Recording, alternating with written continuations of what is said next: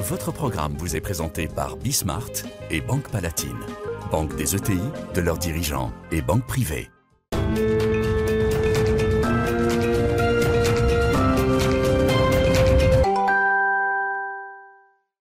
Salut à tous, on est de retour, c'est Bismart. Euh, alors là encore, euh, une heure spéciale et une heure spéciale autour de l'industrie. Voilà, les défis de l'industrie. Alors l'industrie en France, hein, on va se concentrer là-dessus. Il y a déjà de quoi faire euh, au bout d'une heure. On, on ne va pas parler que de relocalisation. Non, parce que, et peut-être même d'ailleurs que les défis de l'industrie sont ailleurs. Allez, c'est parti, on va voir ça pendant une heure. Votre programme vous est présenté par Bismart et Banque Palatine, banque des ETI, de leurs dirigeants et banque privée.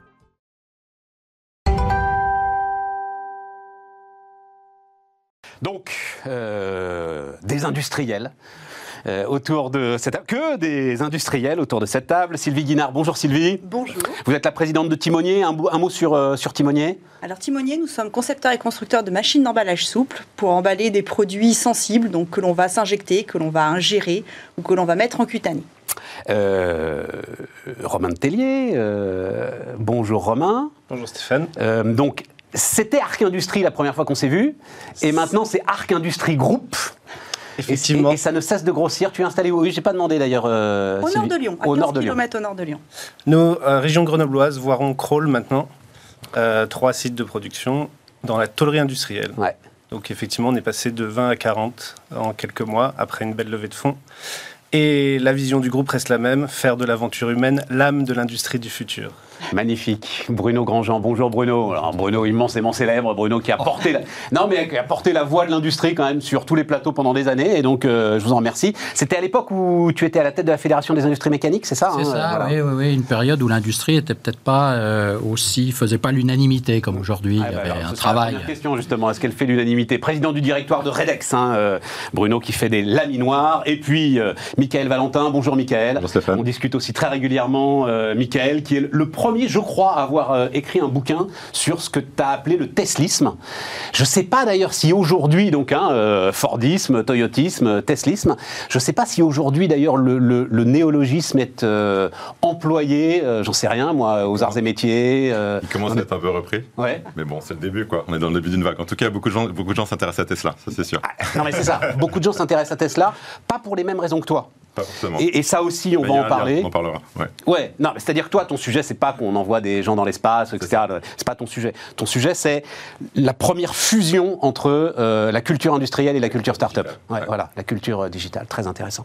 Euh, des- alors, non, justement, démarrons. Alors, impact France Relance, mais au-delà de ça, est-ce que tu sens, Bruno, un climat différent?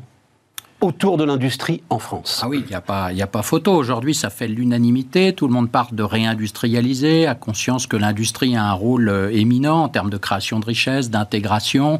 On sait que dans les territoires, dès qu'il y a une usine, eh bien, euh, il y a une forme de prospérité. Donc ça, c'est un combat qu'on a gagné euh, depuis quelques années. Attends, est-ce que ça se voit concrètement? Parce que moi j'aime bien ta phrase, on sait que dans les territoires il y a une usine, j'allais te dire, il y a un recours. Dès que dans les territoires on commence à monter une usine, tu es sûr qu'il y a un recours et tu es sûr que pour pousser trois murs, ça va encore te prendre 10 ans. Est-ce que ça, ça change? Oui, ça bouge, ça bouge. Je pense que on a un a priori euh, positif euh, vis-à-vis des usines. Il y a toujours effectivement des, risques juridiques, il y a toujours, mais c'est bien identifié, c'est compris, et on a le soutien quasi unanime des, des- politiques sur ces sujets. Donc c'est un changement culturel majeur. Après, est-ce que dans les faits on réindustrialise? C'est une autre question. On va y aller. Mais le contexte a changé aujourd'hui. Je, je- on, va, vo- on va le voir d'ailleurs dans la, dans la présidentielle. C'est quelque chose qui fait l'unanimité. Il faut réindustrialiser les usines. L'industrie a un rôle particulier. Et la crise du Covid a encore accru cette bonne image, puisqu'on s'est rendu compte que c'était également un élément de souveraineté d'avoir des usines, de pouvoir produire soi-même euh, des, des masques, par exemple. On s'est même rendu compte de quelque chose qu'on ne comprenait pas en France et que euh, Sylvie illustre si bien, c'est que faire des machines vous donne de l'autonomie, Ouais. vous donne de l'indépendance. On le voit dans les semi-conducteurs, l'Europe ne fait plus beaucoup de semi-conducteurs, mais on fait les machines clés qui vont faire des puces au nanomètre. L'un des grands contresens d'ailleurs sur euh, l'industrie allemande, oui évidemment l'automobile, mais en fait c'est la machine-outil. Ah, la vraie puissance, ça a été la machine-outil. Bien euh, ouais, voilà. bien sûr, c'est ce qu'exportent majoritairement les Allemands. Sylvie Même, euh, confirme même complètement climat, même parce qu'on s'est euh, battu pendant des années avec Bruno. Et la Quand- French Fab, à qui on peut rendre hommage d'ailleurs. la Tiens, j'aurais dû, ramener, j'aurais dû ramener le coq La d'ailleurs. French Fab est arrivée juste après, en fait, euh, Ouais, à travers ouais, toute ouais. l'aventure qu'on a menée avec Bruno et, euh, au sein de la, de la Fédération des industries mécaniques et de l'Alliance pour l'industrie.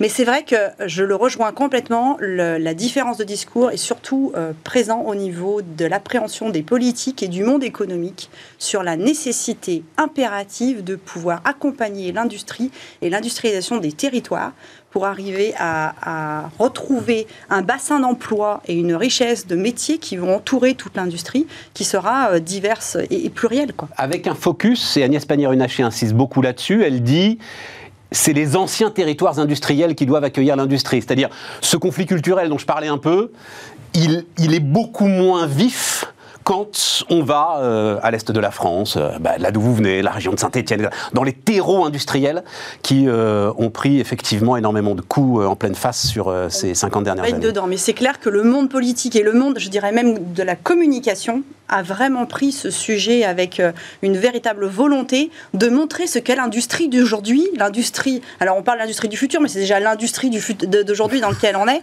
et dans lequel on se porte. Voilà, on leur montre ce que c'est que nos usines aujourd'hui. Très souvent, moi, quand j'ai des personnes qui, euh, même des professeurs, hein, qui viennent avec des classes pour visiter, ils disent waouh, mais on s'attendait pas à ça. Et euh, oui, vous attendiez à quoi? On a eu plus les potes de Charlie Chaplin, Germinal, quoi. germinal, ouais, voilà. Voilà. Romain, euh, au-delà de ça, alors allons-y sur euh, ce qui se passe en ce moment, impact de France Relance. Je ne sais pas si euh, tu as toi-même sollicité euh, le plan de relance pour la modernisation de l'industrie, si tu as des copains, parce que tous évidemment vous réseautez, et c'est évidemment pour ça que je vous ai invité, qui ont sollicité, et comment est-ce que ça peut se passer? Alors déjà, moi, j'hérite des fruits de votre travail, puisque je suis, sans vouloir vous offenser, je suis la génération d'après. Euh, euh, et, et Tu sais que effectivement, c'est la vertu la plus périssable que tu puisses. effectivement, effectivement. je voudrais pas te chagriner, hein, mais... Effectivement. Bon, il me reste quand même une petite trentaine d'années à bosser. Euh, mais n'empêche que je peux les remercier euh, pour ce travail-là parce qu'effectivement, on a une ambiance plutôt positive autour de l'industrie. Euh, au niveau du plan de relance, pour ma part, j'ai- on a finalisé des plans d'investissement euh, avant la crise du Covid, donc on a à un moment, il faut rembourser aussi nos, dettes. Et on a été très soutenu par la région Auvergne-Rhône-Alpes à ce moment-là. Euh, par contre, euh, France Relance euh, a annoncé 35 milliards dédiés à l'in- à l'industrie. Ouais, alors les chiffres vont un peu dans tous les sens, mais on y reviendra après. je Voilà, donc après, dans, dans- qu'est-ce que ça veut dire, on verra. Mais le, en, en Isère, en tout cas, effectivement, on sent que ça pousse très très fort. Euh, on a des très gros qui poussent. On a ST, on a Schneider, on a Poma, Caterpillar. On a des très gros qui poussent, donc qui tirent tout un, tout un panel de, sous-traitants euh, avec, euh, avec eux. Et eux investissent massivement soutenus par, la région, euh, par l'État, pardon, par le plan de relance. Euh, donc on, on va bénéficier effectivement de beaucoup de choses. On a aussi euh, des beaux Mais projets même ton autour histoire, de l'hydrogène. Romain, si on peut le dire un mot, c'est-à-dire tu te lances dans l'industrie alors que a priori t'es pas fils d'industriel, ce qui est quand même quand même le parcours. Sylvie, vous êtes fils d'industriel, vous êtes fille d'industriel. Oui. Ben voilà, non, qui est quand même alors pour les pour les femmes c'est ça doit être 95% des parcours, mais euh, qui est quand même le parcours le plus. Et donc un ce choix industriel fait par un jeune homme de 30 ans, c'est intéressant. Bah, c'est la vraie vie. En fait, il fallait que je bosse quand j'avais 16 ans euh, pour payer mes vacances. Et du coup, je suis allé dans les usines et, et j'ai découvert euh, le, le- con- la transformation de la matière. C'est ça qui m'a séduit, c'est ça qui m'a donné envie. Et aujourd'hui, je trouve que c'est ce qu'on doit mettre en avant. On va parler de l'emploi tout à l'heure. Ouais. Euh, c'est ce qu'on doit mettre en avant. On fait des métiers qui sont incroyables. Donc, euh, il y a un avenir incroyable. Tu as cité Schneider et c'est intéressant parce que euh, y a 15 ans, alors. euh, moi, je discutais, alors je- j'ai encore lui rendre hommage hein, avec Henri Lachman, qui est euh, le gars qui a construit en fait hein, Schneider qui avait une phrase d'ailleurs que j'ai déjà citée qui me disait, alors c'était évidemment de la provocation, hein, mais, mais me demandez pas trop ce que fait Schneider Electric, j'ai jamais vraiment compris. My business is people, voilà. Mais euh, les usines à Grenoble, ils les tenaient à bout de bras. C'est-à-dire qu'il fallait une espèce d'engagement citoyen de la part de Schneider pour maintenir des outils de production, euh, même chose pour Seb d'ailleurs à Limoges, pour maintenir des, des outils de production à cette époque, parce que franchement, ils perdaient de l'argent à chaque instant. Quoi, voilà. Donc, euh, leur rendre hommage, quoi. hein, voilà, il y en a qui ont tenu. Tu voulais rajouter quelque chose Non, non, c'est vrai qu'on on a de la chance que ces jours-là soient, Ouais. soient restés. On a perdu les papeteries dans l'Isère, mais on a, on a d'autres euh, d'autres technologies qui sont arrivées. Et il y a de la place. Aujourd'hui, l'hydrogène, justement, qui, s'installe, et avec HRS qui a fait une énorme levée de fonds, euh, entrée en bourse, qui, se développe, euh, qui, construit des sites. Euh, Agnès Pannier-Runacher a inauguré un, un, site sur les, technologies de nouveaux écrans. Donc on a, on a de la chance d'être un territoire d'industrie. Euh, alors effectivement, donc euh, France Relance, ça part un petit peu dans tous les sens. en gros, elle, elle a envoyé un chiffre de 3 milliards et demi d'euros, mais d'aide directe. C'est ça qui est très intéressant quand même. Hein. ça ne se rembourse pas. C'est vraiment de la subvention directe pour la modernisation de, des filières industrielles. Et puis donc il y a cette histoire de relocalisation. 550 relocalisations euh, depuis un an. Est-ce que ça, c'est quelque chose, juste on va ouvrir une parenthèse, on va en parler de ces, relocalisations, euh, Michael par exemple, euh, est-ce que ça, c'est quelque chose sur lequel on peut compter? Ou est-ce qu'au contraire, c'est une mauvaise manière d'appréhender le sujet bah, Moi, je pense qu'il y en aura des relocalisations, on commence à en voir un petit peu. Après, par rapport à la question qui était évoquée tout à l'heure sur pourquoi est-ce que l'industrie redevient en fait dans le débat public, je pense qu'il y a des raisons fondamentales, même quand on regarde par exemple euh, le digital, les GAFA, ou alors euh, ce qui se passe en Chine maintenant avec les Batix, ils sont assis sur des terres qui étaient des terres industrielles en fait. Moi, je suis euh, vraiment persuadé que pour faire l'économie d'après, il faut avoir, comme vous disiez, en fait, l'économie du physique. C'est hyper important d'avoir cette partie de la transformation de la matière, de bien la comprendre pour créer les métiers du futur qui, eux, vont se rattacher. On sait bien que l'industrie, c'est beaucoup de services aussi rattachés à l'industrie. Donc, d'avoir une terre industrielle forte, bah, ça permet derrière d'être fort en économie en général. Donc, d'avoir ce, ce socle. pour vous. C'est les racines. C'est les racines. Et puis c'est aussi ce qui fait, comme c'était évoqué, le pont entre les territoires et les métropoles. Et effectivement, moi qui me balade plutôt à Bar-le-Duc, à Vierzon ou dans ces, dans ces territoires-là qu'à Paris la semaine, parce que je suis dans les. Oui, j'ai pas dit, tu es consultant, hein, et puis on parlera de, du fonds start-up que euh, tu as monté aussi, start-up industriel. J'ai un pied en fait dans les métropoles parce que je, je, je, contribue à créer des start-up pour l'industrie, et après, j'ai un pied chez les industriels, donc plutôt dans les territoires euh, en France. Et on voit bien que l'industrie, ça fait le pont entre les deux. Donc pour répondre à la question sur la relocalisation, c'est clair qu'aujourd'hui, beaucoup des clients qu'on accompagne sur la partie conseil et les clients industriels se posent plusieurs questions sur notamment leur implantation, leur footprint. Ça ne veut pas forcément dire réalocaliser en France, mais en tout cas, ce qu'il y a de sûr, c'est que ça veut dire produire proche des marchés. Où, est-ce qu'on va vendre pour des raisons écologiques, pour des raisons aussi tout simplement de coût. Euh, donc il y a, cette, cette composante-là, mais pour des raisons politique aussi que l'acceptation du public, que ce soit en France, mais c'est vrai aussi ailleurs, aux US, en Angleterre, en Italie, politiquement, c'est de moins en moins acceptable de se dire qu'on fait venir des produits de loin. Donc en fait, il y, a cette attente-là de j'achète un produit qui va être produit plus proche de mon territoire. Ensuite, il ne faut pas rêver. Les chaînes de valeur, elles restent complexes. C'était dit tout à l'heure. Il, y a les terres rares, elles sont toujours en, Chine, elles sont dans des endroits de la planète qu'on n'a pas en France. Donc, il y aura toujours des transferts et des supply chains mondiales. Mais il y a quand même ce début de réflexion de comment est-ce que je, je me rapproche de mes marchés ou alors, je me rapproche aussi parfois de, cette matière première. Je prends un exemple. On accompagne aujourd'hui un groupe euh, dans l'agroalimentaire qui fait du chocolat. Eux, ils se posent la question de déploiement de footprint, ils sont en croissance, mais ça repart très très fort. Ils, regardent assez loin et ils se disent c'est quoi la bonne stratégie? Est-ce que c'est de garder toute mon implantation en France et du coup d'envoyer mes produits partout? Est-ce que c'est de se dire je suis proche de mes marchés un peu partout dans le monde, là où est-ce que je vais développer mon activité euh, commerciale? Ou est-ce que c'est au contraire d'être proche de mes cacaotiers, où je peux faire peut-être une partie de la transformation pour avoir un, aspect aussi euh, social sur mes fournisseurs? Et découper cette chaîne de valeur pour avoir une partie là-bas, une partie ici. Donc cette réflexion, elle est vraiment euh, un peu partout. Il y a beaucoup de gens qui se posent cette question-là et euh, elle est en cours. Après, est-ce que ça ramènera des relocalisations? Je pense que l'activité industrielle est en train de reprendre et on le voit dans les chiffres. On est passé par un bas et on est en train de repartir, tant mieux. Par contre, en termes d'emploi, c'est là où il faut peut-être pas se tromper. on va y aller sur, euh, sur l'emploi. Mais d'abord, moi, la question, Bruno, parce que le premier symbole qui nous ramène, c'est le paracétamol. Alors bon, euh, on n'est pas chimiste, hein, mais enfin globalement, euh, c'est sans doute pas l'industrie du futur, quoi, euh, le paracétamol. Et je me dis que cette histoire de relocalisation, c'est typiquement une mauvaise manière de poser le problème. Comment est-ce que vous... Ah, la, meilleure méthode pour réindustrialiser, ce serait de s'appuyer sur des développements de nouveaux produits issus de la recherche. Et d'ailleurs, cette start-up industrielle qui a été créée du côté de Grenoble, elle est issue du CEA. Donc c'est la meilleure méthode. C'est profiter des innovations, être là au bon endroit, au bon moment, et se coupler à la recherche, qui est un des problèmes en France où ce couplage est très faible, à part le CEA, vous avez très peu de connexion entre le, système de recherche et l'industrie, et donc de créer des nouvelles usines qui répondent à des nouveaux produits, à des nouveaux usages. Euh, les relocalisations, a priori, il n'y en aura pas énormément en France. C'est essentiellement euh, l'Europe de l'Est qui va, qui va voir sans doute des, usines qui se rapprochent pour des raisons de dépendance et de risque qu'on a très bien vu avec le Covid ou avec ce blocage de, du porte-container dans le canal de Suez. On s'est rendu compte qu'un effet effet papillon, quoi. Hein. Juste un, porte-container bloqué pouvait arrêter ensuite des, centaines d'usines. Donc, euh, il y aura sans doute euh, des, des, supply chains qui vont se concentrer, une régionalisation des chaînes de valeur. Mais la France n'est pas compétitive dans beaucoup de produits low cost, entre guillemets. Donc, il ne faut pas s'attendre à une vague de relocalisation. Sylvie, vous êtes d'accord? Alors, entièrement d'accord sur le fait que localisation, en fait, ça va être une localisation de nouveaux produits, de nouvelles chaînes de Mais oui, de nouvelles constructions.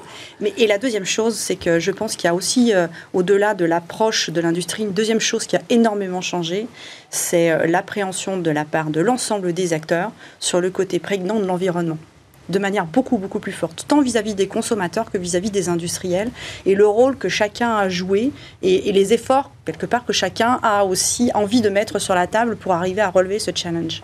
Et quand on parle localisation, c'est de se dire finalement quelle est euh, mon empreinte carbone, et je rejoins totalement ce qui a été dit tout à l'heure, euh, sur euh, l'activité qu'on peut avoir, comment est-ce qu'on peut créer à la fois de la valeur ajoutée sans venir détruire notre planète parce qu'on n'en a qu'une. C'est déjà un des piliers qu'on avait dans l'industrie du futur, le côté environnemental et sociétal, qui était déjà très fort. Et je suis vraiment ravie que ce pilier-là revienne à fond. Ouais, mais alors Sylvie, tu vois, euh, Michael dit euh, les terres rares, euh, les mines, etc. Bon, les terres rares ne sont pas rares, il suffit d'aller les chercher. Et là, on trouve une limite. C'est-à-dire que parler de rouvrir des mines, je crois, tiens, euh, rendons-lui hommage, euh, c'est pas si souvent, je crois qu'Arnaud Montebourg est le seul, à un moment... Je ne sais pas s'il a conservé cette idée. Mais eh, on va voir. ça devait être 2016, hein, c'est ça. Hein, disruptive, oui. Elle est un peu disruptive. Ça veut dire quand même, Sylvie, cette logique, c'est, bon ben nous, on va faire ce qui est propre, mais euh, il y a quand même des trucs sales, et ça, on va le laisser aux autres. Non, c'est pas ce que j'ai dit. C'est pas, on va garder, parce qu'on parlait du paracétamol tout à l'heure. Pourquoi est-ce qu'il y a plein de choses qu'on a arrêtées en chimie euh, Faut pas se leurrer. C'est parce que nos normes environnementales faisaient qu'on n'arrivait plus à les produire ici de manière économique ou juste acceptable pour les pour les populations environnantes. Donc on est allé effectivement faire ailleurs parce que c'était trop polluant pour la vision qu'on en avait. Donc ça, c'est clair, et c'est pour ça qu'à mon avis, paracétamol et ce genre de trucs, c'est un c'est un faux débat. C'est pas comme ça qu'on va pouvoir le faire. C'est de se dire l'enjeu qu'on a à, mener. Euh, et, là, j'engage toutes les nouvelles générations qui arrivent à vraiment être force de proposition sur ces sujets. C'est comment est-ce qu'on peut faire en étant moins polluant, en utilisant des technologies différentes de celles qu'on a utilisées jusqu'à présent. Mais ça, tout ce qu'on vient de se dire sur les pouvoirs publics et l'opinion publique, elle ne veut pas en entendre parler, euh, Sylvie. Il y a eu un symbole qui m'a passionné, c'est en Guyane. C'est ce qui se passe autour de l'or en Guyane. Il y a énormément d'or en Guyane. Il y avait un projet euh, de mine géante. Alors, on n'a pas, pas soulevé tous les trucs, mais globalement, qui était, euh, euh, qui allait au bout de tout ce qu'on pouvait exiger en termes de normes pour extraire de l'or. Eh ben non. On va faire un conservatoire pour la forêt. Donc c'est là, tu vois, où l'ensemble de ce qu'on peut se dire sur le retour d'une volonté industrielle, j'ai l'impression qu'il y a un moment où ça bloque, où en fait on n'est pas très sincère, où on ne va pas au bout de ce que ça implique comme démarche. Alors en tout cas, moi, dans ce que je vis au niveau des territoires, alors c'est vrai que nous, on est typiquement, on est sur des emballages souples, donc on a un certain nombre de composants d'emballage qui sont plastiques. Ben donc on s'est pris de plein fouet euh, bah, des, des, postures très idéologiques, se dire le plastique boue. Mm. Sauf que typiquement aujourd'hui, les personnes vont se dire je vais à l'hôpital, j'ai besoin d'une poche de perfusion. Il ne viendrait pas l'idée de se dire que la poche de perfusion, ils sont pas sûrs qu'elle est stérile et que le produit qu'on va leur injecter, ils sont pas sûrs de la nature de ce qu'on va leur envoyer dedans. Donc après, la question c'est de se dire si on a première question, est-ce qu'on a besoin de l'emballage? Ça c'est incontestable. Mm. Et hier on se posait pas la question. Aujourd'hui on commence à se poser la question. Et là où je rejoins, c'est qu'on n'est pas encore très clair en disant oui peut-être que j'ai pas besoin de l'emballage, c'est du marketing. Aujourd'hui, c'est pas encore tout à fait tranché ça. Mais imaginons, on a besoin de l'emballage. Après, c'est se dire comment est-ce qu'on fait pour avoir un emballage qui est l'empreinte écologique la plus faible possible. Hmm. Et c'est pour ça que moi je suis particulièrement sereine par rapport à l'activité qu'on a, parce que sur le souple, on utilise tellement peu de matériaux d'emballage qu'en fait c'est nous qui avons l'empreinte écologique la plus faible. Mais parce qu'on a besoin d'emballer à la base. Si on n'a pas besoin d'emballer, effectivement, on n'a pas besoin de mettre l'emballage. Mais c'est une, c'est une logique qui va se mettre en place, de se dire il y a peut-être des choses qu'on va faire différemment. Et parce qu'on le fait différemment, ça sera moins polluant. Mais je pense qu'il faut changer, euh, et on est en train de le faire, mais on est en train de commencer à le faire. C'est-à-dire qu'on on le retrouve beaucoup dans les paroles en se disant oui, on va enlever l'emballage. Mais en même temps, oui, mais enfin quand même, c'est pratique, c'est joli. euh, là, c'est en carton, c'est pour Non, non, et puis, offrir. euh, il y en a il 18, faut vendre à un moment. Moi, je veux bien qu'on dise c'est du marketing, mais heureusement qu'il est là, le marketing. Enfin, Oui, mo- moins il pour faut- ton il activité, trouver- mais. Non, mais il- il faut, il faut trouver. Le jambon, à un moment, faut le vendre, quand même. Voilà, mais il faut trouver un équilibre quand même qui tienne la route, se dire, ben voilà, on a peut-être euh, besoin de réfléchir les choses différemment. Et, et je suis certaine que, euh, que ce soit le monde de l'emploi dont on parlait tout à l'heure, mais le monde industriel euh, euh, Mais donc tu saura refuses cette idée que, je- mais je- que euh, ok on va on va réindustrialiser mais on va réindustrialiser soft, on va réindustrialiser propre, on va et puis tout le reste on le laisse. euh, différemment. Différemment, mais c'est certain, on n'ira pas emmener des trucs. 100%, il y a une Non, mais on grande n'ira pas emmener hypocrisie. Des trucs très polluants, Ah. c'est sûr. On n'ira jamais rouvrir des centrales charbon. Et Non, mais- non mais non, je parle pas de Heureusement. centrale charbon, je, parle- je te parle des mines. Non, mais on importera des produits qui sont faits dans des pays où il y a moins de contraintes environnementales. C'est ce qu'on fait aujourd'hui. On importe du c'est CO2. sûr. C'est On en produit presque plus, c'est sûr, mais on en apporte de et plus tu en dis plus. forme d'hypocrisie quand même. Il y a une forme d'hypocrisie, c'est certain. Parce que sinon, il faut le payer. Sinon, il faut le payer. Il faut l'accepter. Allez-y, Bruno. ça sur la partie euh, sur la partie réindustrialisation et en même temps taxe carbone aux frontières prochainement? Ouais. Mm. Euh, donc tous tous les produits qu'on se gosse de de- d'envoyer à l'export, euh, Mm. bah, demain on va importer des produits parce qu'on en a besoin parce qu'ils viennent de l'extérieur, euh, qui seront taxés à la frontière, qu'on va transformer et qu'on va ressortir. Les, les grands les grands comptes qui font ça, ils vont pas se poser trop longtemps la question. Ils vont vite aller à- là où il n'y a pas de taxe carbone aux frontières et euh, sortir de cette réindustrialisation qui est plutôt positive actuellement, mais qui, sur le long terme, euh, risque d'avoir des conséquences. Donc tout le monde, euh, c'est très bien sur le court terme, il y a des belles choses qui se font, des beaux discours et, des actions, mine de rien. Mais sur le long terme, c'est ça le problème, c'est que personne n'a de vision. Alors nous, à, no- à nos échelles de PME, on peut, changer ce qu'on peut à cette échelle-là, mais sur les, les grands comptes qui ont des marchés mondiaux, les choix ils vont être vite faits. hein. Euh, où est-ce que j'ai pas de taxe carbone? Où est-ce que j'ai moins de contraintes environnementales? Où est-ce que je me, je me pose pour, euh, pour euh, être le moins cher possible? Michael. Typiquement, tout Vas-y, vas-y. l'hydrogène dont, euh, dont on est en train de travailler actuellement, la- la- toute la filière d'hydrogène qui est en train de se mettre en place, c'est typiquement le type de relocalisation. C'est même pas une relocalisation, c'est une localisation Voilà, voilà, mais c'est ça qui est de intéressant. nouvelles industries. Ah, Et ça, c'est Ouais. excellent. Tout à fait. Je pense qu'il y a deux, deux- deux éclairages complémentaires. En fait, le premier, c'est effectivement, il y a aussi une nouvelle vague d'industrie pour des choses qui n'existent pas. Par exemple, tout ce qui se fait autour des protéines de mouches, etc. Il y a, il y a 4-5 startups qui sont en train de... Protéines de mouche Ouais. et d'insectes en général. quoi. D'insectes en général, en fait. Donc il y a toute une vague, et ça c'est en local. Il y a, il y a- d'ailleurs, on est assez fort les Français là-dessus. Il y a quatre boîtes qui ont, qui ont fait des grosses levées là-dessus, donc qui sont un peu des boîtes d'ailleurs à la frontière entre l'industrie et le digital. C'est assez intéressant. Donc il y a, un nou- il y a des nouveaux secteurs qui arrivent qui n'existaient pas en fait donc ça c'est carrément ils sont créés en local et ils créent une nouvelle forme d'économie et d'ailleurs les jeunes adorent ces pour boîtes l'alimentation animale, hein, euh, en grande priorité. Oui, voilà, Donc on peut se dire que c'est balbutiant, mais en tout cas, c'est des, des formes de boîtes qui n'existaient pas. Et deuxièmement, sur la circularité, c'est hyper intéressant parce que autant il y avait beaucoup de greenwashing euh, pendant 5, 10 ans. Enfin, là, depuis le Covid, moi, je vois vraiment un gros changement chez les clients. D'abord, je prends deux exemples pour illustrer ça. Premier exemple, une boîte, une grosse boîte médicale en Suisse, c'est une boîte mondiale, je n'aurai pas le nom, mais eux, ils font des prothèses et tout, donc des produits très techniques qui vont être carrément implantés dans le corps humain, donc forcément plein de contraintes qu'on peut imaginer, très très contraignants. Ils sont quand même en train de commencer à réfléchir à avoir un modèle de circularité pour ces produits-là, pour se dire, aujourd'hui, c'est pas accepté par le grand public, donc il faut aussi que le grand public euh, change. Mais Tu veux dire récupérer le pacemaker et... Potentiellement, ouais. Potentiellement, parce qu'en fait, c'est fait avec des, justement des, des terres rares, des métaux très très rares, avec du titane, des choses qui coûtent très très cher, de se dire, est-ce qu'on ne devrait pas faire des boucles logistiques inverses, commencer à faire des tests en mode startup, justement, chaud. sur des choses comme ça. Alors ça peut être, mais justement, c'est choquant, mais c'est intéressant. Non, j'ai que- pas dit c'est choquant, j'ai dit c'est chaud. J'ai dit il y a peut-être deux trois endroits où les récupérer avant d'aller. Bah, non, mais il y a peut-être des d'autres endroits à récupérer si tu veux, mais en fait, c'est vraiment intéressant. c'est pour faire pour faire comprendre que j'ai poussé l'exemple parce que justement c'est c'est choquant parce que c'est ça. L'autre exemple, c'est je reviens sur euh, sur l'agroalimentaire. Jusqu'à hier, j'étais avec le comex d'une boîte agroalimentaire. Ils, ils étaient en train de s'écharper entre eux. C'est pour montrer que le sujet devient très très chaud parce que justement redesign de, footprint sur l'ensemble du monde et donc faut choisir les critères principaux. Donc forcément, il y a, les bidas, il y a du capex, etc. Et il y avait l'empreinte carbone et ils n'étaient pas d'accord là-dessus. Et il y avait deux parties de COMEX. Il y avait le COMEX euh, des gens hein, qui, étaient- avaient, qui avaient un avis sur l'empreinte carbone qui devait être en numéro 1 au même niveau que les bidas. Puis il y avait ceux qui voulaient pas. Et en Donc fait, avec, tout- avec un tout- prix du carbone fictif euh, que se donne l'entreprise Bah, à 50, 100 euros la tonne. il y a ce euh, prix-là du carbone aux frontières, mais on peut aussi estimer, euh, juste en regardant le coût, on peut faire des modèles en fait, en disant c'est quoi le coût du transport inclus qu'on va avoir, c'est quoi le coût de, de- de- de produire à tel endroit par rapport à tel autre, par rapport à notre marché, donc on peut quand même le modéliser. Et c'était quand même super intéressant, tout ça pour dire que même dans les grands groupes, ces discussions-là, elles commencent à arriver, et c'était des discussions qui, qui étaient sincères, quoi. on sentait qu'ils étaient tous sur leur position, et c'était pas juste pour, pour avoir une image vis-à-vis du marché. Quoi. Bruno, euh, alors la, la taxe carbone aux frontières dont, dont parle Romain, euh, pour l'instant, il n'y en a pas. Hein. Et puis, euh, c'est un projet, je crois, hein, ah bah, dans le plan climat. C'est la priorité de la présidence française. Non, mais c'est très intéressant, parce que, pour le coup, ta, ta remarque m'intéresse énormément, Romain, parce que j'avais l'impression, moi, que les industriels, globalement, étaient tous favorables à une taxe carbone aux frontières, parce que c'était de la concurrence importée en moins. Et bon. Ceux qui aujourd'hui bloquent, c'est clairement les Allemands, parce qu'ils sont exactement dans la logique de Romain. exportateurs. Et voilà, c'est les exportateurs. En France, mais c'est les exportateurs. voilà.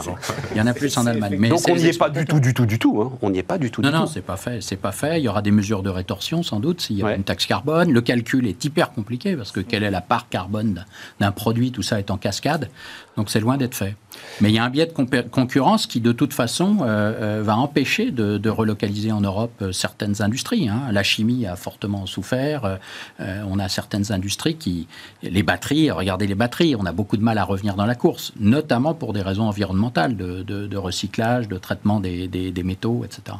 Oui, et donc euh, une batterie euh, produite en Chine euh, avec du charbon dans notre voiture électrique. Dans, les échos, qui, elle change la donne, quoi. voilà. Qui, était assez incroyable, ce qu'il disait en, Chine, les, usines qui traitent le nickel, elles rejettent tout en mer. Et c'était dit de manière un peu banale dans le dans le dans l'article. Mm. J'avais trouvé ça assez fabuleux. En France, euh, c'est pas possible. C'est pas possible. On marque une pause euh, et ensuite on ira donc sur euh, l'emploi, la modernisation. Est-ce qu'on est en train de vivre une nouvelle révolution industrielle? C'est Bismart. Votre programme vous est présenté par Bismart et Banque Palatine, banque des ETI, de leurs dirigeants et banque privée.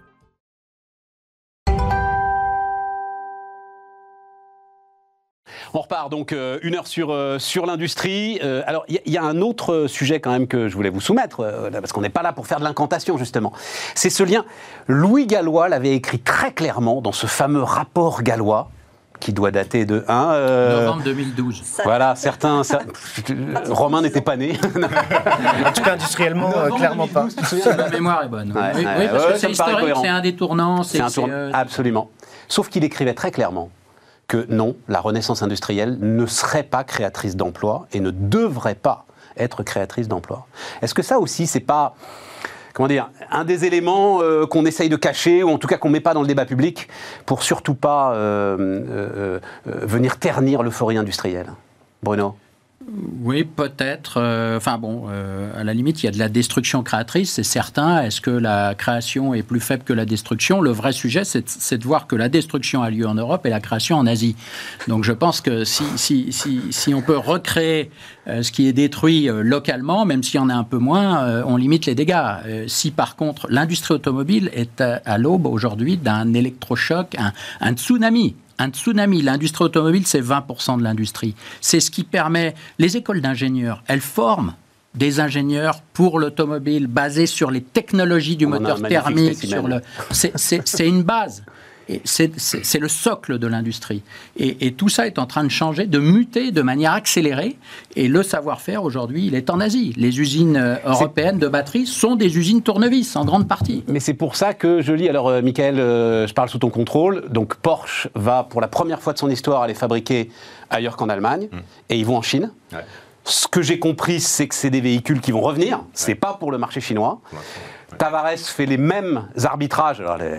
Saint Tavares quand même, hein, fait les mêmes arbitrages euh, en ce qui concerne Stellantis. C'est pour ça, c'est parce qu'il y a une perte de savoir-faire en fait sur le territoire européen. Ils vont chercher de meilleurs ingénieurs? Bah, on a, non, alors de meilleurs ingénieurs non, parce que je pense que là personne ne me contredira autour de la table. Les ingénieurs français, en tout cas, ils sont plutôt dans le monde, on se les arrache. Donc c'est plutôt les ingénieurs qui, partent qu'un problème d'avoir des bons ingénieurs. D'ailleurs, c'est pareil en Allemagne, il y a des très bons ingénieurs. Donc c'est pas tellement ça le problème, c'est que là pour le coup, ce virage-là, on l'a pris un peu tard.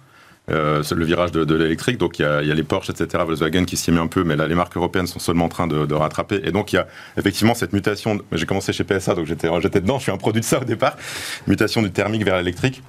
On a pris du retard sur les. On connaît Tesla, mais surtout les Chinois. Vous allez en Chine, euh, le marché électrique, il est comme ça. Il y a déjà 10% des voitures qui sont électriques, et puis ça fait comme ça. Donc les Chinois ont pris énormément d'avance là-dessus parce qu'ils savaient qu'ils gagneraient jamais la bataille de la voiture thermique. Donc forcément, ils ont pris de l'avance.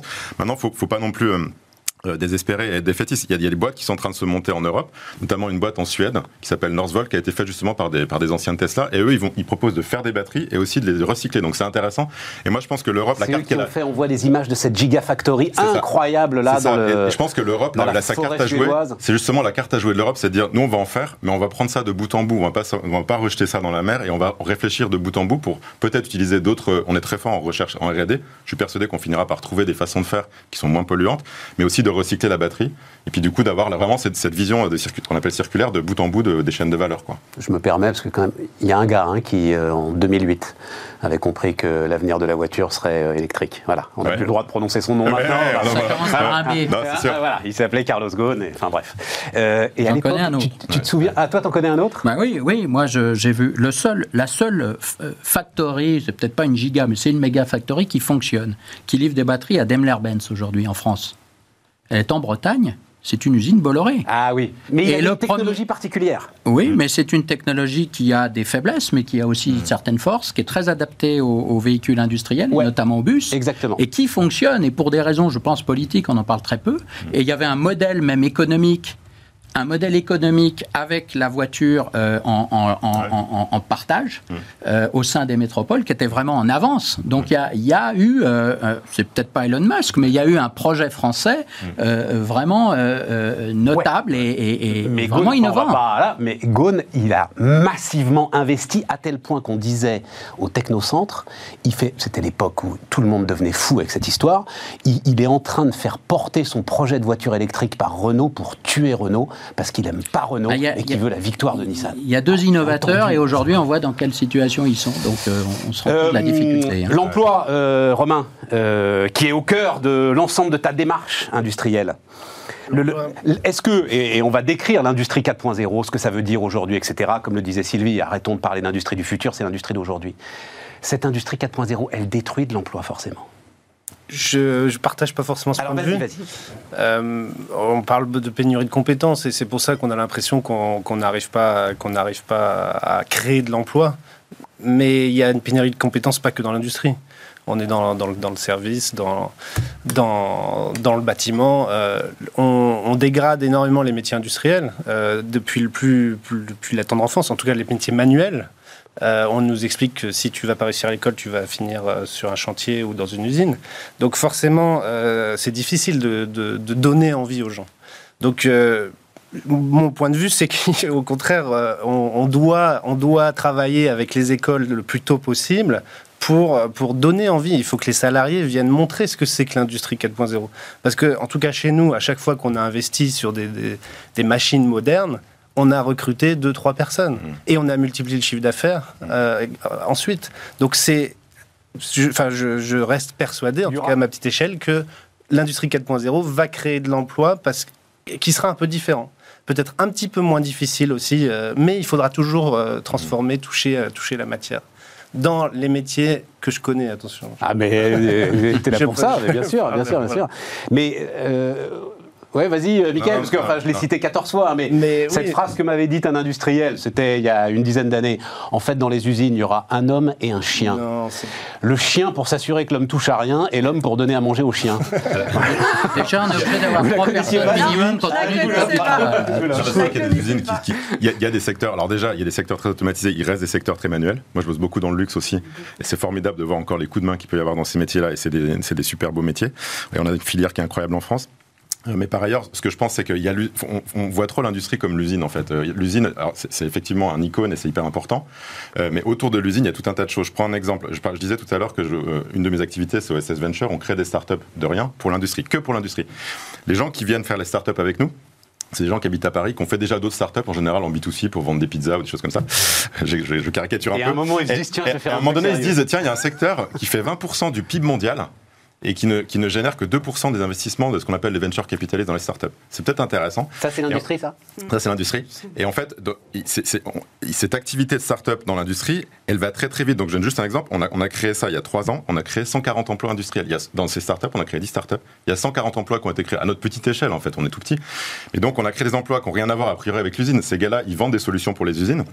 Mais donc, tout, ce- toute ce- cette activité de logiciel, de solutions pour l'industrie, c'est une activité sur laquelle nous, en France, on a une vraie carte à jouer. Pourquoi? Parce qu'on est, on est très fort pour faire des jeux vidéo, on, a des, on, a des, on est très fort sur le code, l'architecture, les données, etc. C'est vraiment des choses où on a des bonnes compétences.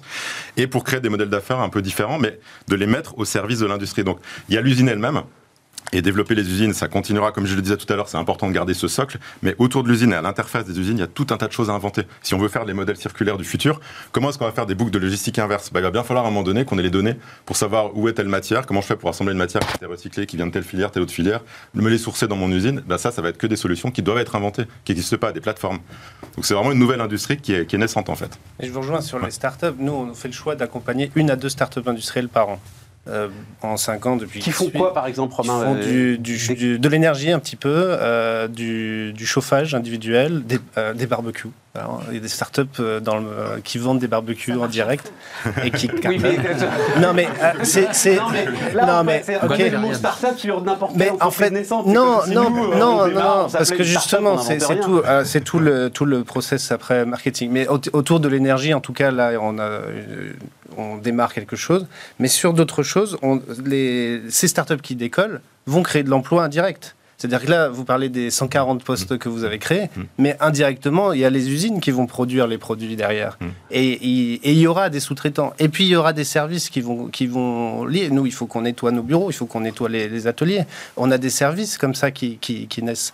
Et ces startups c'est pas industrielles, emplois industriels, Romain. Ça, Bah, euh, un avant- assureur, il va avoir les mêmes besoins que Mais vous. effectivement, euh, L'ensemble du tertiaire, va, les call que centers avant, va avoir les mêmes fait, besoins que vous. aujourd'hui, on dit il n'y a pas le plan industriel, mais il y a, il y a 40 ans, c'était des emplois qui étaient dans les usines et qui étaient considérés comme emplois industriels. Parce que la, la femme de ménage, ou l'homme de ménage, mais c'était plutôt des femmes, euh, elle était salariée de l'usine. Aujourd'hui, c'est des entreprises de services. Mais c'est des emplois industriels euh, secondaires, en tout cas. S'il y a peut-être un point sur la sur, sur la sur l'évolution des, des compétences dont on a besoin, une vraie difficulté aujourd'hui, je le conçois tout à fait, euh, pour arriver à se projeter. Je vais faire juste deux petits exemples. Le premier, l'invention de l'imprimerie.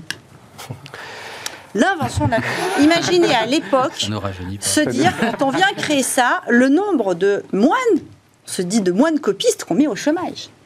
Deuxième invention, pour laquelle on est beaucoup plus proche, mais qui nous touche beaucoup parce que c'est l'histoire de l'entreprise. Donc Timonier, nous, on a à peu près 180 ans d'histoire et qui a commencé avec Barthélemy Timonier, qui est l'inventeur de la machine à coudre. Et quand il a inventé la machine à coudre, les, euh, et, et là on a des traces dans les journaux hein, de, Ah bah, de- de l'époque, en là, hein, c'est- 1830, ah hein, euh, de, lecteurs qui expliquaient que cette invention allait remettre les femmes sur le trottoir pour qu'elles puissent subvenir aux besoins de la famille. C'était une, une vision euh, la même que celle qu'on voit aujourd'hui avec, avec les robots ou avec l'automatisation de l'industrie. C'est de se dire, vous inventez quelque chose qui va tellement détruire d'emplois qu'en fait, toutes les femmes vont devoir retourner sur le trottoir. Force est de constater Que ça ne s'est pas passé. que ça ne s'est pas passé comme cela, mais, mais surtout que l'industrie a pris une, une, une ampleur et une envolée et une variété de métiers que l'on va connaître nous aussi aujourd'hui, qu'on qu'on commence déjà à connaître. Souvent, on se dit que d'ici à une horizon de 6-10 ans, euh, on aura la moitié des métiers qu'on ne connaît pas encore aujourd'hui et sur lesquels il va falloir créer les compétences. Mais c'est vrai, enfin aujourd'hui, je ne sais pas si vous avez été jeter un petit coup d'œil là sur les nouvelles formations qui sont en train de se mettre en place. On comprend même pas les titres. Et on se dit, mais il fait quoi lui comme job? Et, et en fait, il y a des, des- des métiers complets qui se mettent en place pour accompagner des filières, des manières de travailler, des manières de piloter. Et euh, là où je, peut-être je mettrai une petite nuance sur le rapport de, de Louis Gallois, c'est que ça ne créera peut-être pas d'emploi sur les technologies de l'industrie existantes à cette époque-là. Je pense qu'il va y avoir énormément de naissances, de technologies et d'industries au pluriel, parce qu'on ne sera plus aussi étanche qu'on ne l'était par le passé. C'est souvent des discussions qu'on avait, on a le monde de la mécanique, de l'automatisme, de l'électronique. Nos machines, c'est déjà de la mécatronique, mais ça fait, ça fait 20 ans que c'est déjà de la mécatronique. Ouais, ouais, ouais. Voilà. Donc, euh, on, on peut plus segmenter comme on le faisait par le passé. Et quand on va parler de l'industrie, en fait, ce sont des industries qui sont complètement interconnectées.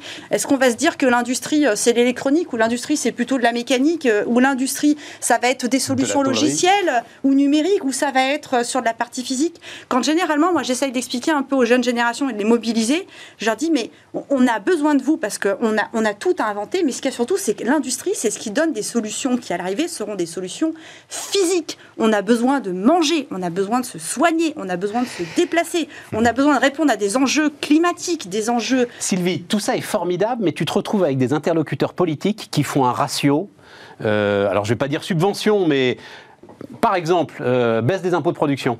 Mhm. À un moment, dans un an, dans deux ans, dans trois ans, dans quatre ans, ils vont venir vous demander ah, c'est certain. combien d'emplois en face des 10 milliards. Enfin, j'ai peur qu'ils ne demandent pas et que ouais. Moi, la rigueur, ça me ce soit décidé sans même qu'on nous le demande d'ailleurs. Comme ça a été le cas pour la réforme de la taxe professionnelle. Pour le CICE Et vous pour le CICE. Tout à fait. Hmm. C'est cette logique-là, tu comprends C'est pas possible. Mais si encore ils nous demandent, c'est une chose. mais là aujourd'hui, jusqu'à présent, ils nous demandaient même pas. Et quand on a mis en place le CICE ou autre, euh, il fallait quand même voir que même avec le CICE, on n'a pas récupéré l'augmentation de charges qui avait eu lieu les années précédentes. Donc euh, souvent, euh, on, le présente en disant ça a été un cadeau aux entreprises. Non, ça n'a pas été un cadeau aux entreprises. On a essayé de rectifier un peu le tir des augmentations qui nous avaient fait complètement déraper avec tous les pays euh, limitrophes, en particulier l'Allemagne. C'était qu'un rattrapage pour essayer de limiter un peu les dégâts. Ça veut donc dire que ce critère de l'emploi est peut-être pas le bon critère, Bruno? Non, c'est pas le bon critère. D'ailleurs, on l'a bien vu avec la crise du Covid. Il y a la souveraineté, par exemple. C'est un critère majeur d'avoir des capacités à fabriquer des produits à haute technologie. Mais tu la mets européenne ou française, ta souveraineté? Parce que ça aussi, ce mot là aussi, il est, il est compliqué quand même. La fiscalité, elle est française, donc la souveraineté, il faut la regarder à l'échelle de la France. Et donc, euh, euh, je crois que c'est un débat qui a quand même avancé. Il n'y a pas que l'emploi, parce que le, calcul, à chaque fois, il, se finit, mais chaque emploi coûte 200 000 euros, donc il serait mieux de donner 200 000 euros à chaque personne. Mais, mais ça, c'est un raisonnement qui, qui, qui, ne tient pas la route. Euh, on a besoin, on est dans une société hyper industrielle. Il y a un très bon bouquin de Pierre Vels qui l'a illustré. On a besoin d'usines, on a besoin d'innovation, de, on a besoin de, haute technologie. C'est un enjeu de souveraineté, c'est un enjeu de, pour rester la cinquième puissance euh, mondiale, il faut cette base industrielle. Donc, il y a un problème de compétences Crise de compétences ah, il, y a, clairement un problème de compétences. Euh, je, pense qu'on recule. Euh, j'étais avec dernièrement un ingénieur qui est en charge de la maintenance du barrage de Bolène, sur le Rhône, qui a été construit dans les années 50 avec le plan Marshall notamment, en détournant le Rhône. Et il me disait aujourd'hui, on n'arrive plus à maintenir les équipements. On, a, on serait incapable de reconstruire ce barrage. C'est le même problème pour la filière nucléaire. Mmh. C'est-à-dire qu'il y avait une dynamique euh, industrielle très forte qui faisait que euh, on allouait les meilleurs ingénieurs, les meilleurs euh, techniciens allaient dans, vers l'industrie, allaient vers ces métiers, une passion. Il y avait une mystique de l'industrie qui a été perdue aujourd'hui. Et donc il y a un recul des savoir-faire.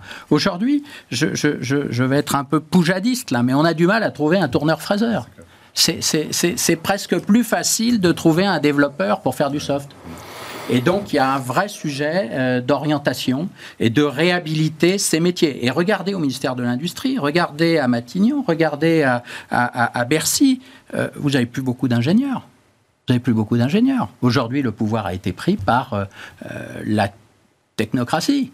Donc euh, les ingénieurs, aujourd'hui, euh, ils ont disparu du système de décision.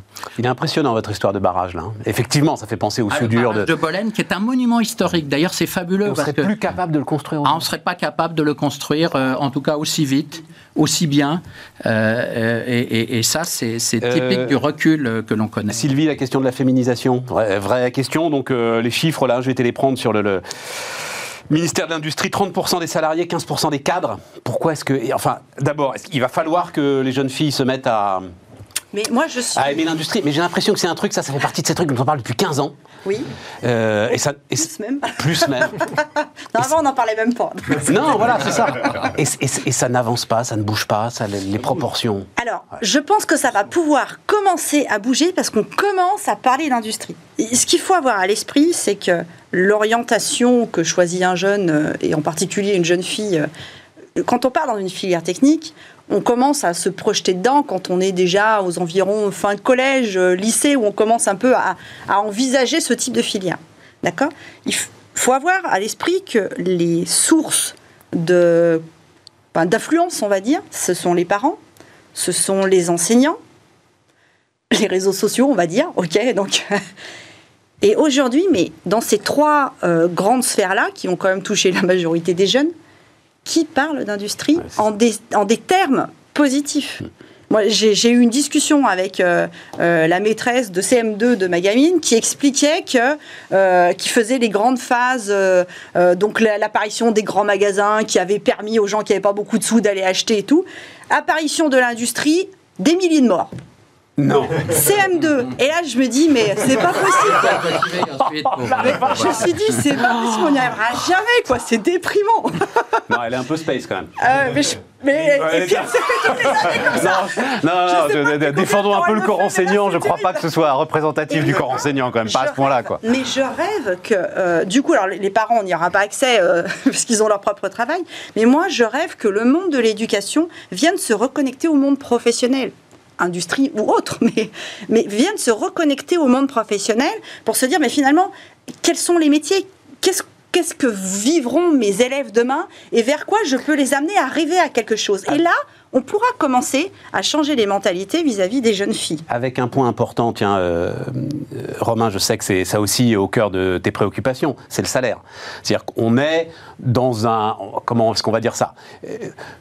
Dans le monde développé sur une forme de crise du travail, euh, où en gros, tiens, je voyais là, Armin Lachette, le, le, candidat CDU en Allemagne, accepte que finalement les mini-jobs, qui sont donc à 500, euh, 600 euros par mois, euh, est une augmentation de 10 à 15 Bref, il y a une crise du travail. L'industrie, par la valeur ajoutée qu'elle dégage, arrive justement à résoudre cette crise du travail et te permet, toi, de payer des salaires qui sont des salaires qui permettent aux, gens de vivre dignement ben, ce, serait, ce serait idéal, mais c'est pas Mais ça l'est aujourd'hui. Euh, ça l'est pas tant que ça. Aujourd'hui, nos problèmes, c'est la différence entre les bas salaires et les moyens salaires. C'est que la, la, la, différence est gigantesque. Je regardais tout à l'heure, euh, un SMIC à 1200 euros net, et il coûte 1600 euros à l'entreprise pour que le, un salarié qui, est, qui a des compétences, qui peut faire évoluer, qui apporte de la valeur, touche 2000 euros net, ça coûte 3600 ou 3800 euros à l'entreprise. Euh, à un moment donné, c'est pas proportionnel. Donc on, est, on a un vrai problème de. C'est super, il n'y a, pas, a pas beaucoup de charges sur les bas salaires, mais personne veut venir travailler au SMIC. Aujourd'hui, euh, dès qu'on travaille au SMIC, on perd euh, des aides de la CAF, on perd, euh, on perd énormément de choses, et il n'y a plus d'intérêt à travailler au SMIC. donc il vaut mieux ne pas travailler ou peut-être travailler pour 2000 euros, mais sauf que l'entreprise ne peut pas toujours le faire. Et, on a un vrai problème de cohérence sur la charge salariale, de mon point de vue en tout cas. Ça, c'est alors c'est un combat que vous avez porté, hein, Bruno. Grand combat, grand débat entre les économistes d'ailleurs. Ah, ça avec euh, et compagnie. Exactement, sur les baisses de charges, sur les ah. salaires de l'industrie. C'est là qu'il faut être porté par une vision du long terme et pas juste par des calculs mm. qui vous démontrent que. Parce que le raisonnement des économistes n'était pas compliqué. Il était de dire si vous baissez les charges sur les salaires médians et même supérieurs, eh bien, euh, les salaires augmenteront parce qu'il y a une pénurie de ces compétences-là et donc les salaires augmenteront. Or, c'est pas la réalité dans votre entreprise. Euh, si les charges baissent, euh, vous n'allez pas perdre vos cadres, ils vont pas partir. Euh, vous ferez un peu plus de marge, vous pourrez investir plus et ça créera un cercle vertueux. Mais ça, c'est une méconnaissance de ce qui se passe réellement. Mais le système fiscal et le système des, charges sociales n'est pas fait pour l'industrie. Il favorise effectivement des, bas salaires des services. Ce serait pas plus important que les impôts de production, ça euh, Parce que c'est pas au même endroit, hein, euh, quand même, dans C'est un package qui est intéressant. À, c'est un, un, global, je pense. Hein. Les impôts de production sont quand même d'une perversité totale par leur caractère fixe notamment dans les périodes de basse eau, dans mmh. les cycles, mmh. euh, vous avez des charges fixes et ça, ça tue les entreprises. Donc il faut travailler quand même sur ce sujet. Mais les charges, c'est vraiment ce qu'empêche la montée en gamme. Euh, aujourd'hui, euh, vous pouvez difficilement vous payer votre premier ingénieur dans une PME, le deuxième, monter un bureau d'études. C'est quasiment impossible si vous n'avez pas une base installée, si vous n'avez pas déjà un historique. Donc ça empêche cette montée en gamme et c'est une incohérence, je pense, du, du système social français. Mais c'est vrai que les salaires dans le secteur de l'industrie sont élevés par rapport à plein d'autres secteurs et en particulier du service. Hein on est complètement en dehors. Enfin, c'est ce que j'avais en tête et en même temps, euh, Romain me ramène un peu sur terre. C'est-à-dire ces choses-là évoluent aussi, quoi. Euh. Et en même temps, effectivement, il y a une pénurie. Donc, à un moment donné, les jeunes qui rentrent sont, commencent à rentrer à des plus hauts à, des niveaux de salaire que gagnent euh, des gens qui ont 20 ans d'ancienneté. Sinon, ils viennent pas. Donc, on a ça. Après, c'est aussi à nous. un problème de cohésion, ça, à l'intérieur de l'entreprise. Ça peut être un peu compliqué. non, non, c'est intéressant. Après, c'est une réalité. C'est une réalité. Donc, il y, a, y a un enjeu salaire, mais il y a un enjeu aussi nous, chefs d'entreprise, à donner envie on a quand même un vrai problème quand on discute avec beaucoup de chefs d'entreprise qui voient les salariés comme des problèmes. Et à un moment donné, où plus personne veut travailler, plus personne machin, enfin les, jeunes ceci, les jeunes cela, on doit donner envie, on doit être porteur de sens, on doit reconnaître aussi la valeur du travail de chacun et chacun comme personne. Et je pense qu'il y a un vrai enjeu euh, dans nos en tant que manager à, reconnaître ça, que ça se sache, que les gens se sentent euh, bien dans leur travail pour qu'ils soient ambassadeurs euh, déjà de leur métier, peut-être de l'entreprise en dehors, mais en tout cas de l'industrie en général demain. Donc on peut se plaindre de ne pas avoir de ressources, mais à un moment donné, il faut qu'on donne envie aux gens d'être ambassadeurs de ça.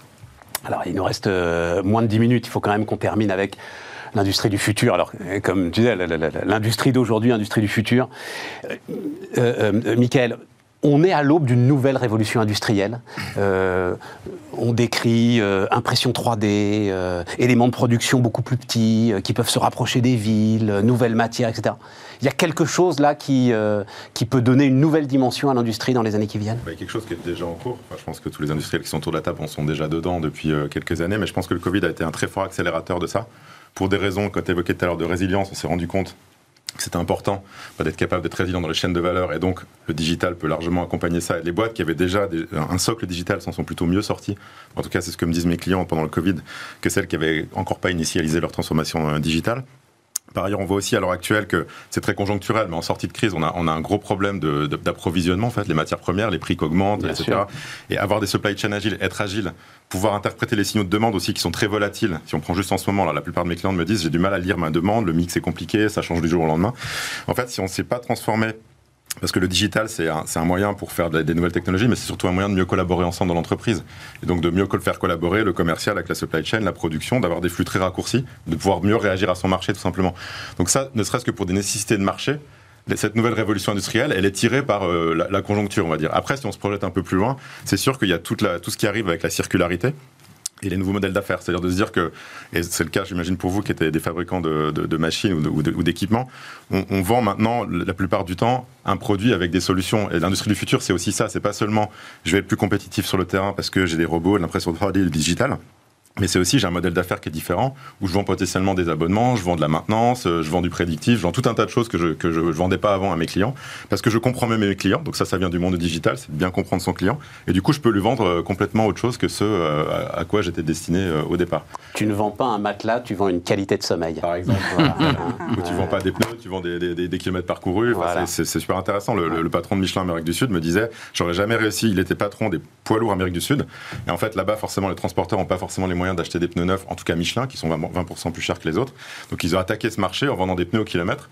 Ce qui fait que le gars, il n'a pas le côté investissement, je dois m'endetter, il va payer directement. Euh, ça veut dire ça, Michael, que, pour résumer, on va dire le processus de production, l'ensemble des machines et les hommes qui sont autour de ces machines, puisque j'ai bien compris qu'il y a des hommes et des femmes autour de cette machine, sont directement connectés à la façon dont se comportent les clients, à la demande, aux évolutions du marché, et que ça se fait presque en temps réel Alors c'est là où ça rebondit avec le débat d'avant, parce que pour pouvoir faire bien ça, il faut s'inspirer de ce que font les GAFA, justement les, boîtes qui viennent du digital, c'est comment j'ai une structure de données qui est pensée pour que mes données me reviennent des clients. Donc ça, ça passe par du physique, des capteurs, etc. Mais surtout la donnée, je puisse l'exploiter en temps réel. Pourquoi est-ce que Tesla est autant en avance sur les autres? C'est pas contrairement à ce qu'on croit les batteries.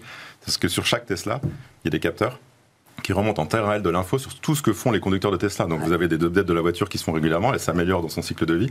Et en fait, il y a de l'innovation, énormément d'innovation qui se fait chez Tesla, parce qu'on analyse en permanence ce que font tous les conducteurs. C'est ça. Par rapport aux autres, moi je bossais chez PSA, tous les six mois, vous faisiez des enquêtes sur euh, que pensaient les consommateurs, etc. Le temps que ça arrive en usine, j'étais responsable en usine de mettre en place des plans d'action pour publier des fausses propages. Il y avait un an, un an et demi entre ce que disaient les, clients et ce qu'on mettait en place. Et c'était bien pour l'époque, donc je critique pas PSA. Mais simplement, maintenant, on est dans l'ère de l'instantané. Donc juste pour reprendre cet exemple, comment je fais quand je suis un fournisseur de, de solutions physiques pour avoir le plus possible d'informations sur comment c'est utilisé chez mes clients pour lui vendre autre chose qui correspond à ce que lui veut faire, donc bien comprendre son marché à lui pour que lui soit plus compétitif grâce à moi. C'est enthousiasmant, hein C'est du boulot, Mais, alors, mais c'est une révolution que tu vis toi aussi Oui, oui, bien sûr, une accélération hein, terrible, une accélération, une problématique de continuité numérique, notamment de plugger tous les systèmes, ce qui est une grande difficulté. La grande difficulté. Sans pour autant perdre nos savoir-faire historiques. Hein. C'est quand même, on fabrique des machines, il faut garder ces savoir-faire, mais maintenant, on est obligé d'ajouter une couche de logiciel, une couche de, de numérique, de capteurs, euh, euh, et, tout ça avec des impacts sur le marketing, sur l'approche commerciale. et avec une difficulté à tout connecter. Et franchement, la, continuité numérique, c'est un vrai sujet dans, nos entreprises parce que là, on manque d'expertise. Et, un point qui a été signalé, et je pense qui est très important, l'Europe, on parle toujours des GAFAM, mais l'Europe les GAFAM de l'industrie sont européens. Les Dassault Systèmes, les Siemens, les, les, SAP, etc. Donc on a quelques atouts dans ce domaine. D'ailleurs, euh, Breton le, dit bien, à l'échelle de l'Europe, on a des géants du numérique de l'industrie, du B2B, donc inconnus souvent du grand public, et qui sont des acteurs majeurs à l'échelle mondiale. Donc il y a une carte à jouer pour les Européens autour de, de ces technologies, mais c'est loin d'être simple. Mais ça veut dire surtout masse d'investissement considérable. Oui, bien devant nous et devant vous. Ce qui est difficile, c'est de faire le juste investissement. Pas trop tôt parce qu'on est précurseur et puis ça marche pas bien pas trop tard parce qu'on est dépassé, et puis avec une très grande difficulté, connecter un ERP à une CAO, à une FAO, à une GMAO, à un CRM, aujourd'hui, euh, ça fait partie des défis qu'un patron de PME a un peu de mal à résoudre. Hein. et, après, euh, que faire de la donnée? Et voilà. nous, PME... C'est très significatif de tout ce qu'on vient de se dire, parce que euh, ERP, euh, e CRM, ça, je pense qu'en fait, globalement, euh, ça, fonctionne. voilà, parce qu'on est dans le service total. Euh, voilà. et, dès qu'on rentre effectivement ah, sur le contrôle des machines, dans l'atelier, c'est là que les, difficultés. Romain, comment est-ce que tu. C'est exactement ça. On fait des investissements où on récupère de plus en plus de data. Nous, on est plus dans la, dans la visée de l'excellence industrielle, mais on sait que nos clients vont nous demander euh, de savoir exactement où est la pièce après avoir passé la commande dans, dans les 5 ans maximum, à mon avis.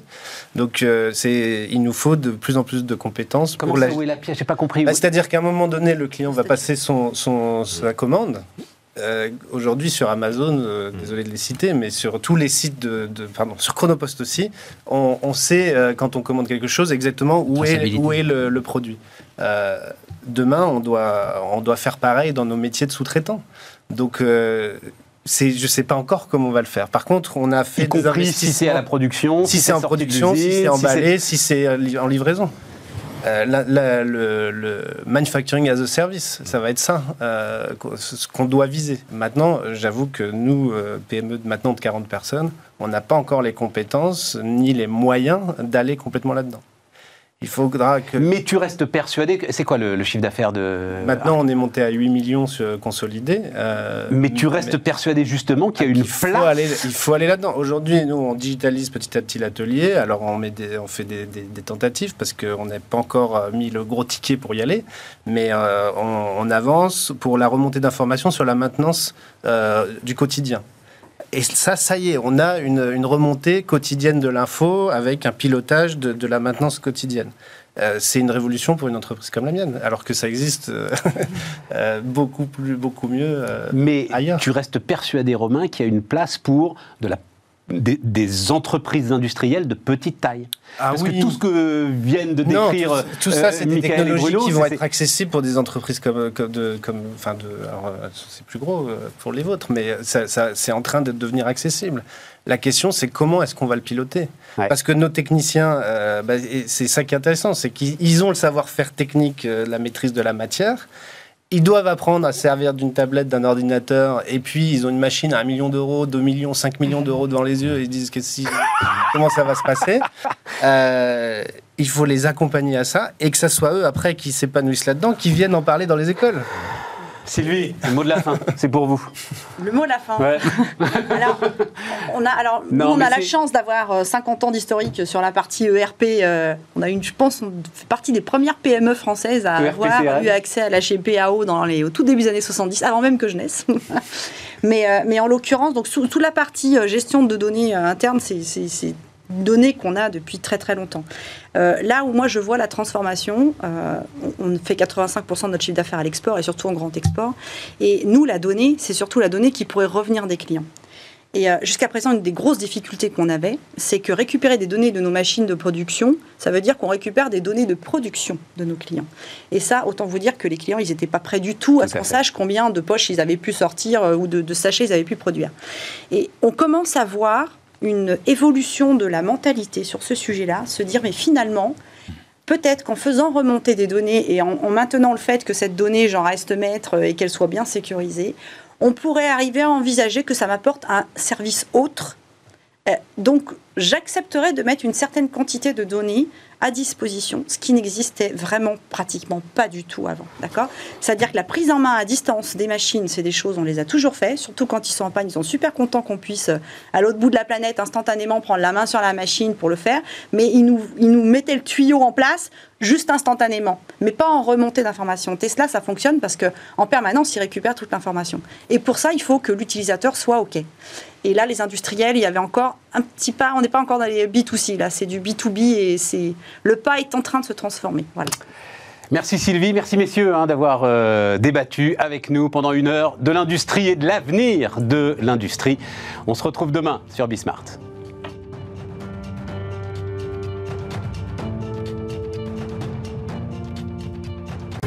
Votre programme vous a été présenté par Bismart et Banque Palatine, banque des ETI, de leurs dirigeants et banque privée.